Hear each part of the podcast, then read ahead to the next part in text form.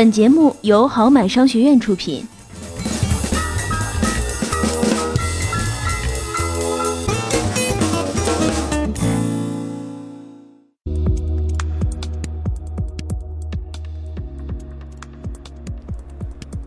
纳西索斯是希腊神话中的俊美少年，他是河神与林间仙女的儿子。打从一出生，他就伴随着一个来自先知的古怪语言。如果你想要长命百岁，那就绝不能见到自己的影像。纳西索斯长大后，不出意料的成为全希腊最俊美的少年。他有多英俊呢？大概年轻的时候和雷昂纳多能媲美一下吧。无数的少女对他一见倾心，做我男朋友好吗？纳西索斯，娶我吧，娶我吧！可是纳西索斯太高冷了，他对少女们的疯狂求爱表示无动于衷，少女们很伤心。不过这也没什么大不了的，拒绝就拒绝呗，还能想不开呀？是啊，真有想不开的。在这些被拒的少女们中，有一位美丽的山中仙女，叫伊可。哼，小花小草都爱我，他却不爱我，这这不科学。玻璃心的伊可被拒后，内心十分空虚。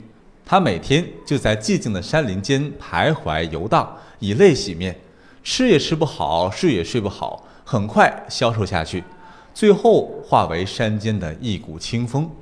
于是啊，众神就愤怒了，他们决定让纳西索斯也承受这种痛苦。哈，让你也尝尝爱而不得的滋味。有一天呢，纳西索斯闲逛时发现了一个湖泊，此时的湖面一片澄澈明净，阳光下就像一面光洁的镜子一样。纳西索斯低下头，看见湖面上映着自己俊美的倒影，便立刻爱上了自己。哎呀妈呀，这谁呀？老好看了！从此啊，他每天都要跑到湖边来。无数次将手伸入水中，想要拥抱自己的爱人，可每一次的水波荡漾都使他重新陷入绝望。起初只是自我陶醉，渐渐的变成了顾影自怜，最后绝望的他终于扑向水中自己的倒影，溺水而死。少女们知道后，到处寻找纳西索斯死后的灵魂，结果在他长期的湖边发现了一朵孤而挺立的美丽花朵。少女们把这花取名叫做纳西索斯，这便是水仙花的由来。纳西索斯因为沉迷自己的美貌而失去了生命，从此啊，世间少了位美少年，多了株水仙花。你以为纳西索斯的自恋只是个悲伤的童话故事？哦不不不不，其实很多人投资的时候跟纳西索斯是一模一样的。这些自恋者都中了自己的魔咒。